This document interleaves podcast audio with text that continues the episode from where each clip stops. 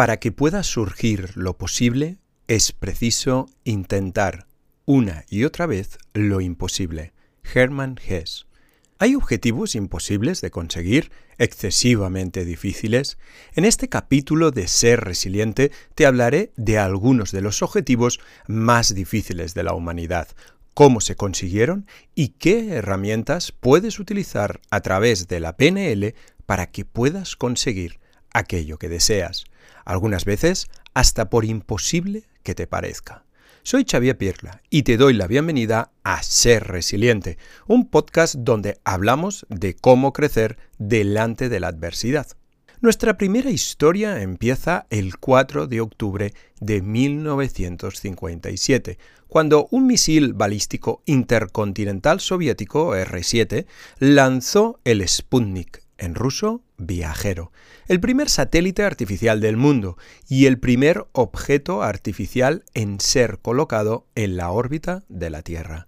El lanzamiento del Sputnik fue una sorpresa para el mundo y especialmente nada agradable para la mayoría de los estadounidenses.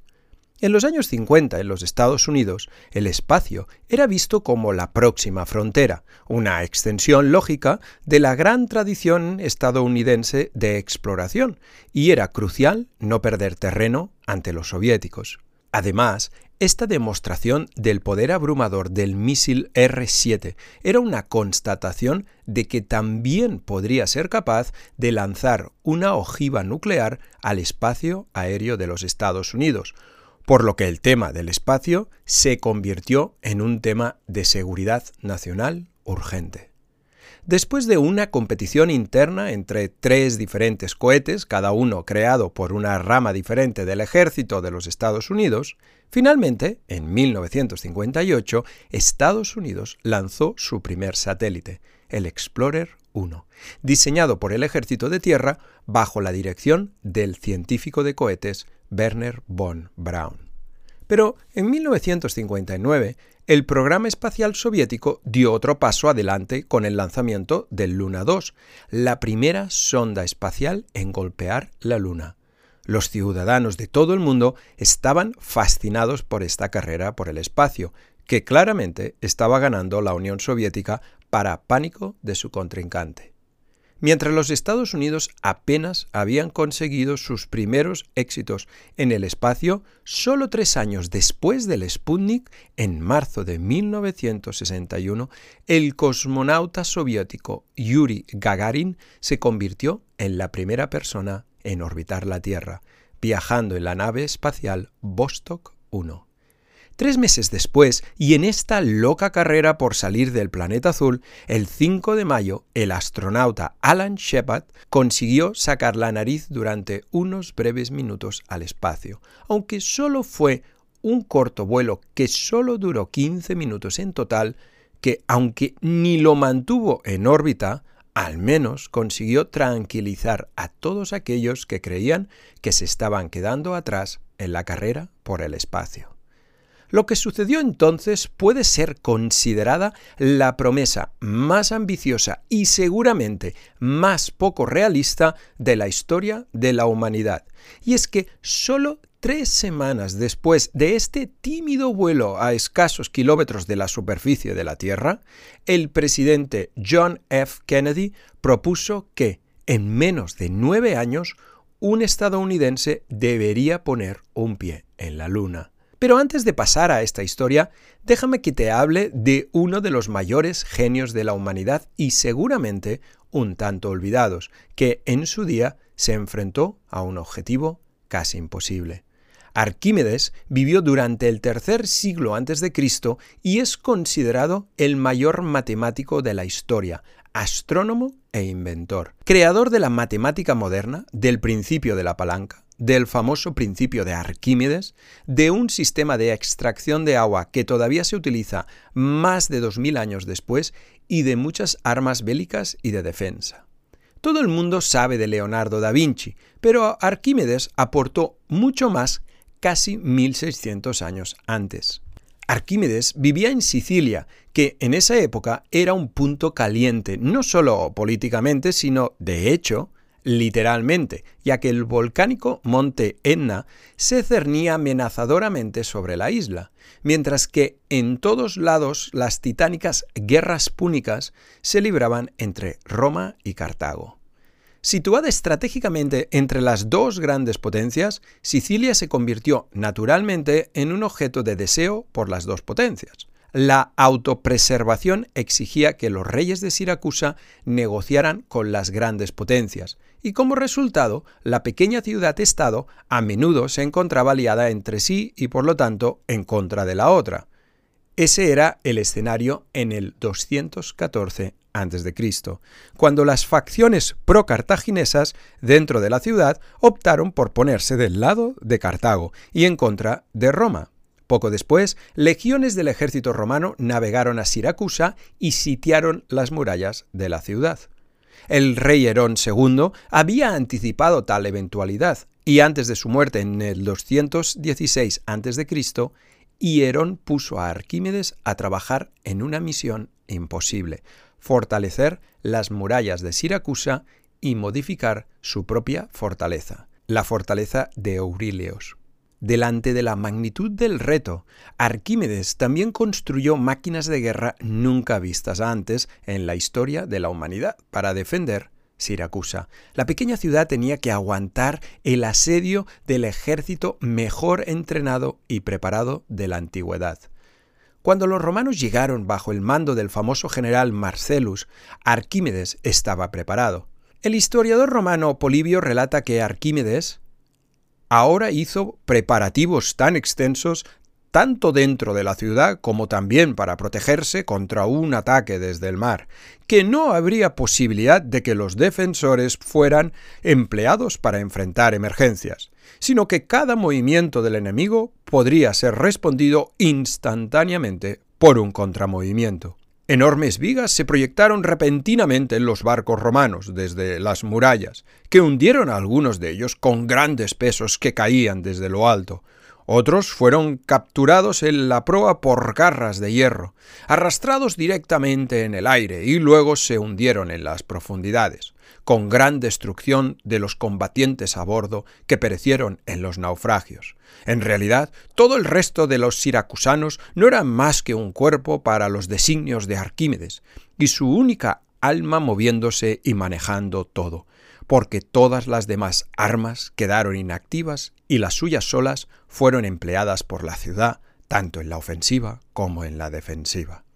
Arquímedes era un genio y consiguió lo que parecía imposible, aguantar el sitio romano tal y como le pidió su rey durante dos años enteros. Pero finalmente, y por razones que él no pudo controlar, los romanos acabaron entrando a la ciudad.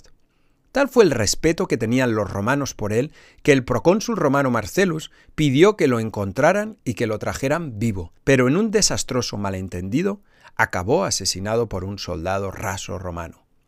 Cien años antes de Arquímedes, Alejandro Magno dijo, A través de cada generación de la raza humana ha habido una guerra constante, una guerra con el miedo. Aquellos que tienen el coraje de conquistarla son hechos libres y aquellos que son conquistados por él son hechos sufrir hasta que tengan el coraje de derrotarlo o la muerte los toma. Alejandro Magno es un buen ejemplo de rozar lo imposible. Con su ejército de unos cuantos miles de soldados recorrió 27.000 kilómetros en ocho años, derrotando a cualquier enemigo, cruzando cualquier río, con puente o sin él, creando uno de los imperios más grandes del mundo y de la historia y quedándose solo a 400 kilómetros del río Ganges, y no siguió porque sus soldados le dijeron basta. Pero volvamos donde nos habíamos quedado.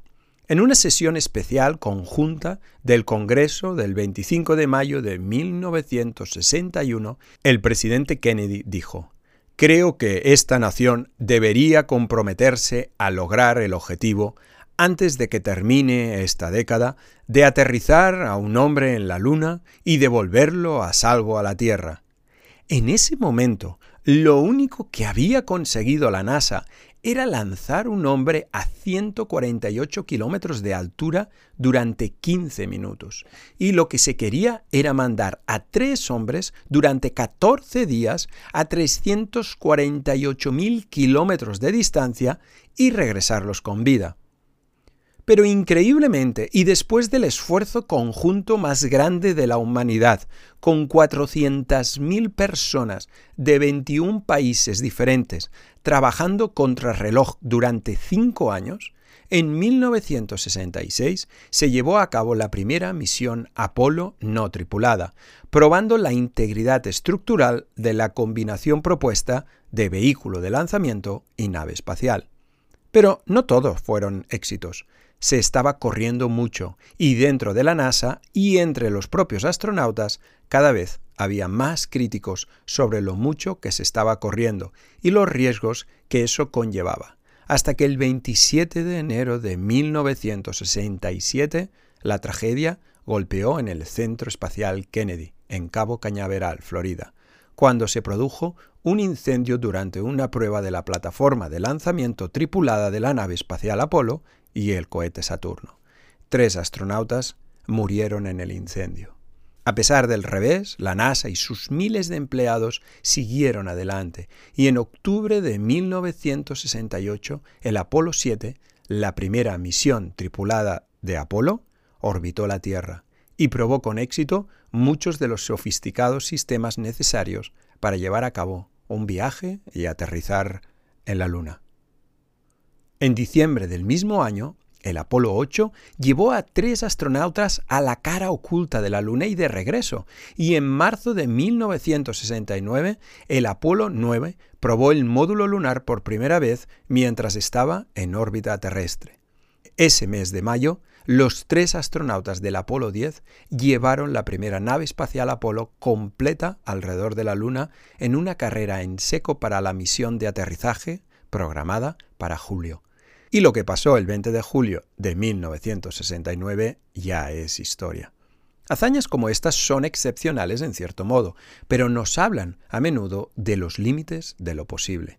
Sin darnos cuenta, a menudo trazamos líneas imaginarias de aquello que podemos conseguir y de lo que no, pero esas líneas son muy parecidas a las fronteras de los países. Aunque las ves en un mapa, cuando andas por la naturaleza, simplemente hay árboles, montañas, ríos o campos por sembrar. Simplemente no existen.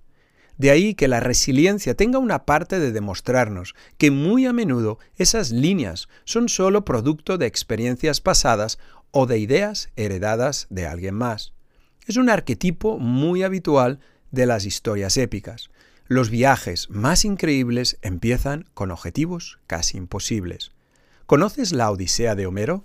Te hago un resumen express. Años después de la guerra de Troya, Odiseo, o Ulises en la versión latina del texto, se cree muerto al llevar demasiado tiempo sin haber regresado a casa.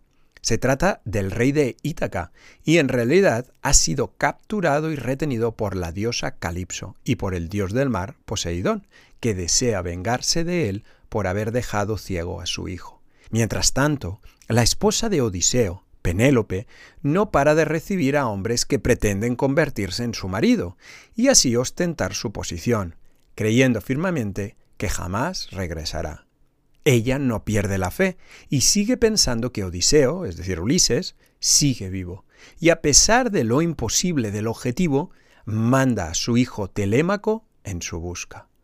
Telémaco visita al rey Menelao en Esparta, quien le guía en la búsqueda de Odiseo. Le confirma que su padre sigue vivo y ha sido retenido por Calipso y Poseidón en contra de su voluntad.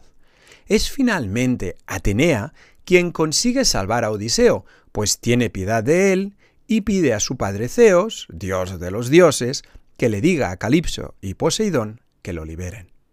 Estos cumplen con la palabra otorgada a Atenea y Odiseo y finalmente logra escapar de su cautiverio años después. Pero la historia no termina ni mucho menos aquí, puesto que Odiseo sufre un accidente en la barca que utiliza para volver a casa y termina en la tierra de los feacios. Aquí Atenea vuelve a echarle una mano ayudando a que la princesa de los feacios se enamore de él, y habla con sus padres para que le ofrezcan comida y refugio. Aquí es donde la Odisea regresa atrás en el tiempo en las palabras de Odiseo, que narra sus aventuras vividas hasta llegar hasta este punto. Así conocemos cómo Odiseo salió de Troya junto a sus soldados y narra sus aventuras en los Lotófagos, en la isla de los Cíclopes, sus aventuras en la isla de Olo, donde abren un cofre esperando tesoros y se encuentran con una horrible tempestad que los aleja irremediablemente de Ítaca, hasta llegar a los dominios de Circe, una poderosa hechicera que convierte a algunos de los soldados en cerdos y con la que permanece durante un año hasta que le deja marchar.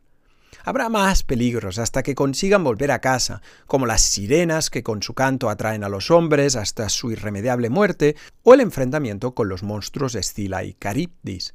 Al final, Odiseo consigue llegar a la isla Calipso, donde queda retenido durante siete largos años, hasta los hechos narrados al inicio de la historia. Conociendo esta increíble epopeya, los feacios terminan ayudándole a regresar a Ítaca. Una vez allí, con la ayuda de su hijo Telémaco, matan a todos los pretendientes de Penélope, generando un gran revuelo, pero dejando el territorio en la más absoluta paz gracias a la intervención última de Atenea y Zeus. Lo que parecía la misión más imposible de la historia acaba con un final feliz. Muy clásico para ti, ¿Conoces la película de Disney Bayana?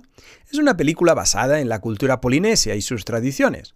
La película nos habla cómo durante miles de años los mejores marineros del mundo viajaban a lo largo del Océano Pacífico, descubriendo nuevas islas, pero un buen día sus viajes cesaron por alguna misteriosa razón. Lo único que se sabe es que nadie se atreve a cruzar la barrera de coral que protege a la isla del peligroso océano. Dentro, en la laguna, todo es tranquilo y pacífico. Pero Bayana es una joven apasionada e intrépida que siente un fuerte vínculo con el mar y es la hija adolescente del líder de una tribu que habita una isla en medio del océano. Quiere salir de ese límite. Su padre se niega a que salga por miedo, pero cuando su isla empieza a tener problemas, ella conecta una antigua leyenda sobre monstruos con lo que le pasó realmente a su tribu. Dispuesta a resolver el misterio sobre sus antepasados, sigue el consejo de su abuela y se lanza a los confines del océano con una misión imposible, encontrar al semidios Maui, acompañarlo a un lugar donde reside un monstruo terrible y restaurar la vida como la conocían. Cuando encuentra a Maui, éste se ha rendido, no quiere luchar más, pero Bayana lo convence y juntos vivirán una gran aventura en la que se enfrentarán a una feroz criatura en una misión casi imposible que les llevará a cruzar el mar abierto.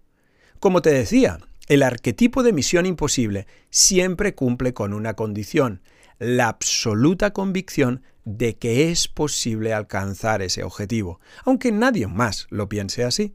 Pero, ¿de dónde sale esa convicción? La convicción es una sensación alimentada por recuerdos, básicamente, pero también por potentes visualizaciones de lo que va a suceder. Los grandes resilientes son grandes visualizadores, como ya hemos visto en otros episodios, donde hemos visto ejemplos de resiliencia extrema. Pero a menudo empieza en la familia, ya sea por condiciones adversas donde la persona ha tenido que generar estrategias de adaptación, como por un hogar que ha facilitado un entorno donde el niño ha podido experimentar de un modo seguro. Sea de un modo u otro, necesitamos experiencias de éxito. Quizás no fueran del todo un éxito rotundo y contuvieron fracasos, pero al menos la persona los vivió de un modo positivo y útil. Si lo que queremos es tener convicción, es importante cultivar experiencias de éxito, o al menos recordarlas. El ser muy exigente o autocrítico puede llevarnos a no poner tanta atención a aquello que hacemos bien. Pero poner atención no es solo una idea o intención, es una estrategia mental que requiere ser capaz de buscar imágenes donde algo nos haya salido bien y poder revivir esas experiencias para sentir la sensación de victoria. Cada victoria genera una sensación y esa sensación construye más tu convicción. La convicción puede tener una parte lógica, pero el peso más importante lo tiene la parte emocional. A menudo esta convicción tiene que ver más con habilidades nuestras y otras con algún tipo de influencia del exterior, es decir, fe. Ya sabemos que la fe mueve montañas, pero es básicamente la convicción que hay algo más allá que nos va a echar una mano por algún motivo tanto religioso como espiritual. Al final, ya sea el universo, Dios o el poder del amor, si pensamos que tenemos algo de nuestro lado que puede influir en el resultado, siempre es más sencillo tener convicción. Otro modo de tener convicción sobre el futuro es simplemente no preocuparte del futuro en sí, sino de avanzar en la mejor de las tradiciones orientales, en vez de enfocarte en si conseguirás alcanzar la montaña, simplemente andas y cualquier otra cosa ya se dará, incluso el resultado de llegar a su cima, como también te cuento en capítulos anteriores. Y por supuesto, nos queda la visualización, esa capacidad de vernos en el futuro, ya sea consiguiendo el objetivo sin más, como cayéndonos y levantándonos infinidad de veces. Al fin y al cabo, podemos no definirnos por nuestros errores, sino todas las veces que nos recuperamos de ellos. Es más importante ser 100% positivo o ver los pros y los contras. Ser irremediablemente positivo te puede hacer descuidado, y tampoco tiene que quebrantarse tu convicción si generas unos cuantos escenarios negativos que consigues resolver. No sé si Odiseo, recuerda, Ulises, se pudo imaginar todo lo que le sucedería durante el camino, y en caso de haberlo hecho, si lo hubiera empezado pero gracias a Telémaco y a la clemencia de unos cuantos dioses, todo salió bien. No podemos nunca subestimar el poder de la suerte, las casualidades o las coincidencias causales. Como dice el padre de la PNL, el doctor Richard Bandler, hay una especie de centro de control de las coincidencias en la Tierra, del que él es un firme creyente. Pero las convicciones tienen su lado oscuro que nunca debemos olvidar. Ortega y Gasset dijo, nuestras convicciones más arraigadas, más indubitables, son las más sospechosas. Ellas constituyen nuestro límite, nuestros confines, nuestra prisión. Y Nietzsche dijo una vez, las convicciones son más peligrosos enemigos de la verdad que las mentiras. Puede parecer paradójico que concluya este capítulo así, pero es un aviso para navegantes. Las convicciones solo son útiles, ni buenas ni malas, y a veces, cuando no nos acercan a nuestro objetivo, es importante saber ponerlas en duda y no identificarnos tanto con ellas que no estemos dispuestos a ponerlas en duda por miedo a dejar de ser nosotros mismos. La flexibilidad quizás sea la enemiga de la convicción, pero la sabiduría creo que está en la justa proporción de cada una de ellas, dependiendo del momento y del objetivo que persigamos. El mismísimo Napoleón Bonaparte dijo en su campaña en Rusia, una retirada a tiempo es una victoria. Espero que te haya gustado este capítulo sobre lo imposible y cómo sortearlo. Te recuerdo que este capítulo forma parte de un podcast llamado Ser Resiliente y que también me puedes encontrar en YouTube y contactarme por Instagram. Saludos y gracias.